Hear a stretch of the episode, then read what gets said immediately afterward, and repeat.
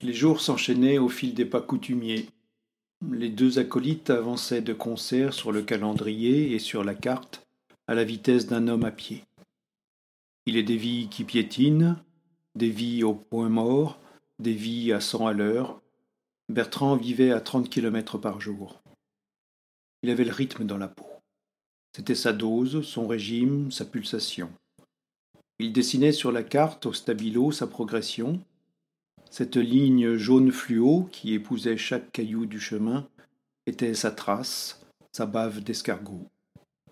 Montreux, Moret-sur-Loing, Fontainebleau, Milly-la-Forêt, c'était de cette dernière ville étape qu'il était parti ce matin après une nuit à la Belle Escale, hôtel-restaurant deux étoiles, en bordure de route, copieux petit déjeuner.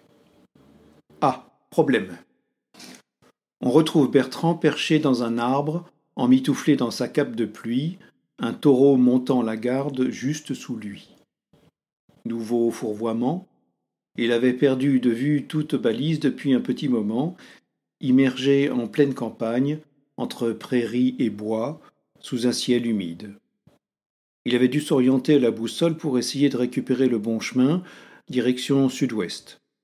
Rien de dramatique, il n'était pas au bout du monde, seulement un peu désaxé. Au pire, il pouvait faire demi-tour. Il n'aimait pas ça, revenir sur ses pas. Ce n'était pas dans le mouvement, dans la logique. Il préférait trouver des alternatives, prendre la tangente, tenter le coup. Dans sa tentative, donc, il s'était heurté à une clôture en fil barbelé. Il venait de franchir un bois ronceux et mal aimable. Il n'avait aucune envie de s'y frotter de nouveau. Le pré s'étendait de part et d'autre sur une vaste étendue, pénible à contourner. Au demeurant, il semblait désert. La boussole indiquait droit devant. Allez, on traverse. À l'aide de son bâton, il souleva le fil barbelé pour se glisser dessous à quatre pattes. L'herbe était grasse et mouillée comme une herbe d'enfance. Elle se foulait, comme se nage une eau, se prend le vent. Le pied s'y enfilait, qui se retrouvait chaussé d'herbe. Marcher dans la bonne herbe, comme dans le sable frais, appartient au patrimoine mondial des sensations. Et être nu-pied dans l'herbe est sans doute la plus grande nudité, loin de toute impudeur. Bertrand songea, à se déchausser pour tremper ses pieds, goûter l'herbe, mais il se ravisa quand il aperçut un taureau qui l'observait. Ils étaient deux dans le même enclos. Deux qui se regardaient en chien de faïence, immobiles. Le taureau était une bête de concours. Nommé Jumbo, il avait remporté plusieurs prix, dernièrement la médaille d'or du championnat national de la race charolaise dans la catégorie mâle entre 31 et 43 mois.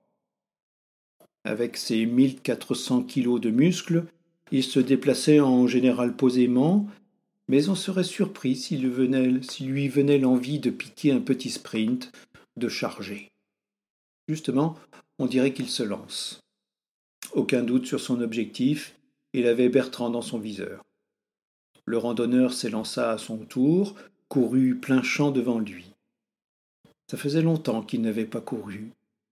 Ce n'est pas le même effort que la marche, les muscles ne sont pas sollicités de la même manière. Il avait un peu de mal à s'arracher. Pour le coup, l'herbe n'était plus aussi fantastique. Elle le ralentissait, le freinait, il trébucha, faillit s'affaler. Il gardait à la main son bâton, unique arme qu'il pouvait opposer, on ne sait pas trop comment, à la façon d'un sabre peut-être, d'une canne à pêche. Les deux compétiteurs faisaient à peu près course égale, avec un avantage à Jumbo pour la pratique du terrain et aussi le sens du chemin le plus court. Bertrand avisa un arbre à deux heures, mais son horloge interne devait retarder. Il avait du mal à infléchir sa trajectoire, à appliquer le principe simple d'une ligne droite reliant deux points A et B. B était en l'occurrence un noyer trentenaire qui, par chance, proposait une branche à hauteur d'homme que l'on pouvait saisir à deux mains pour, éventuellement, faire ensuite le cochon pendu ou se hisser. Bertrand avait bien tout ça en tête, et tout en courant, il essaya de se souvenir de la dernière fois qu'il avait grimpé à un arbre. Il était enfant, Dans le parc du domaine familial, il affectionnait les marronniers et leurs grandes feuilles palmées, comme des mains à gros doigts qui s'agitaient dans la brise. C'étaient des arbres marionnettistes. Il n'était pas un adroit grimpeur, le vertige le prenait tôt, mais il aimait la position perchée.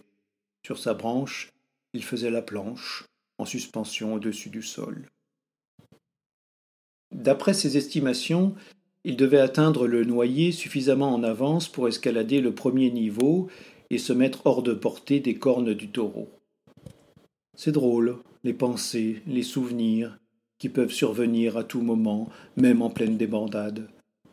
Il se rappela une scène du film La guerre du feu de Jean-Jacques Hano. Nous sommes au Paléolithique. Les trois protagonistes, partis à la quête du feu, sont poursuivis par un tigre à dents de sabre, et ils se réfugient in extremis dans un arbre plutôt malingre pour eux trois. Bertrand attrapa la branche basse et tira sur ses bras en balançant dans le même temps ses jambes, à moins qu'il ne pédalât. L'attitude n'était pas des plus convaincantes, mais ne nous hâtons pas de juger. En revanche, il fallait peut-être se presser un peu de grimper. Jumbo, lui, il avait une belle attitude de course. Le randonneur parvint à entourer la branche de ses jambes et, déployant alors une énergie surhumaine, se hissa tout entier, juste comme le taureau arrivait. Bertrand put l'admirer de près, c'était une bête époustouflante, les muscles formaient des montagnes, toute une chaîne de l'encolure à la croupe, les cornes avaient la taille d'un godemichet de fist fucking, n'y pensons même pas. Cependant, l'animal gardait la pose, en majesté, nullement vexé, gorille des prés, maître du jeu. Il restait à la, verticale de l'homme sur son arbre. Celui-ci s'était calé contre le tronc et, bien obligé, attendait. Le tableau était assez piquant, surtout si l'on y ajoute la pluie. Pas une mince pluie, il tombait des cordes à nœuds coulants. Bertrand sortit de son sac à dos sa cape imperméable, qui s'avéra être rouge, ce qui ne parut pas le perturber plus que ça.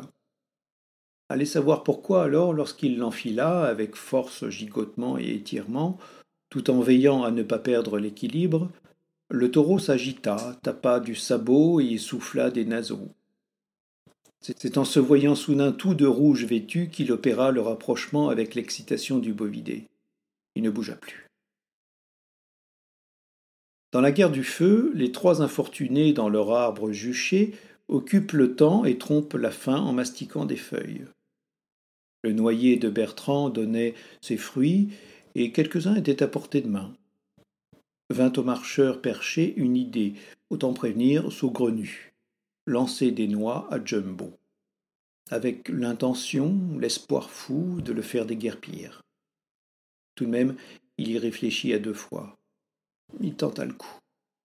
Une goutte d'eau dans un océan de muscles. L'animal tressaillit à peine du garrot. Deuxième essai, un peu plus fort, sur le crâne. Le taureau leva la tête, sembla regarder vers le haut. Bertrand n'avait pas pensé à relever l'heure pour savoir depuis combien de temps la situation durait. Ça n'évoluait pas beaucoup, ça pouvait se prolonger. Il se résolut à téléphoner à Martial. Je t'entends mal. Je suis dans un arbre, je suis coincé. Tu es blessé? Non, ça va. Mais je ne peux pas descendre à cause d'un taureau. Il m'a chargé et je suis monté à l'arbre. J'aurais besoin d'un coup de main. Tu peux venir Il n'aurait jamais imaginé s'en servir un jour il fut décidé d'utiliser la puce qu'il avait dans le bras pour permettre à Martial de le localiser. Il lui indiqua son dernier point de passage sur la carte. Ensuite, c'était le flou le plus total. Tout ce qu'il pouvait dire, c'est qu'il était au milieu d'un champ en compagnie d'un taureau de compète. J'arrive. Martial avait dit J'arrive au cimetière. Ne pas croire à une déclaration suicidaire. Il visitait le cimetière. Autant l'idée du suicide avait pu, à certains moments de sa vie, effleurer Bertrand, voire l'avait empoigné, autant l'idée était purement et simplement étrangère à Martial, qui voyait dans le suicide un acte insensé, idiot. Désirer le néant était stupidité, rien ne pouvait le justifier. Fin de la discussion. Il quitta le cimetière et rejoignit la Kangou. Il consulta la fiche de la randonnée du jour, 32 km, de Milly-la-Forêt à Nainville-les-Roches. Bertrand devait se trouver, d'après ses indications, quelque part aux alentours de Soisy-sur-École. Il actionna sur son téléphone portable l'application GPS spécifique à la puce que portait le marcheur. Une carte s'afficha sur l'écran et bientôt un point rouge clignotant apparut, comme une pulsation cardiaque, qui donnait la position du pucé, un point rouge comme sa cape de pluie. Il était possible de zoomer, le signal se produisait dans une zone clairement à dominante verte, à l'écart de toute route. En agrandissant encore, on apercevait, en vue surplombante, jusqu'à l'arbre où était réfugié Bertrand. Pour un peu, on s'attendrait à le voir agiter les bras, on chercherait le taureau. Martial sélectionna la touche de guidage vocal du GPS, prendre la D141 pendant quatre kilomètres. Non loin de là, Bertrand cassait des noix dans sa main, deux noix jointure contre jointure serrées dans le poing, avec une bonne poigne, la méthode remplace le casse-noix sans difficulté. Il avait les doigts et la paume tachés par le brou, malgré un lavage à l'eau de javel, il garderait des traces pendant plusieurs jours. Il jetait les déchets sur le taureau, sous lui, imperturbable, inexpugnable. Il est des moments de la vie où l'on se demande vraiment ce que l'on fait là, précisément à cet endroit, en cet instant. Bien sûr, on peut l'expliquer, on peut retracer son cheminement, l'historique de son parcours, et justifier en toute raison sa présence.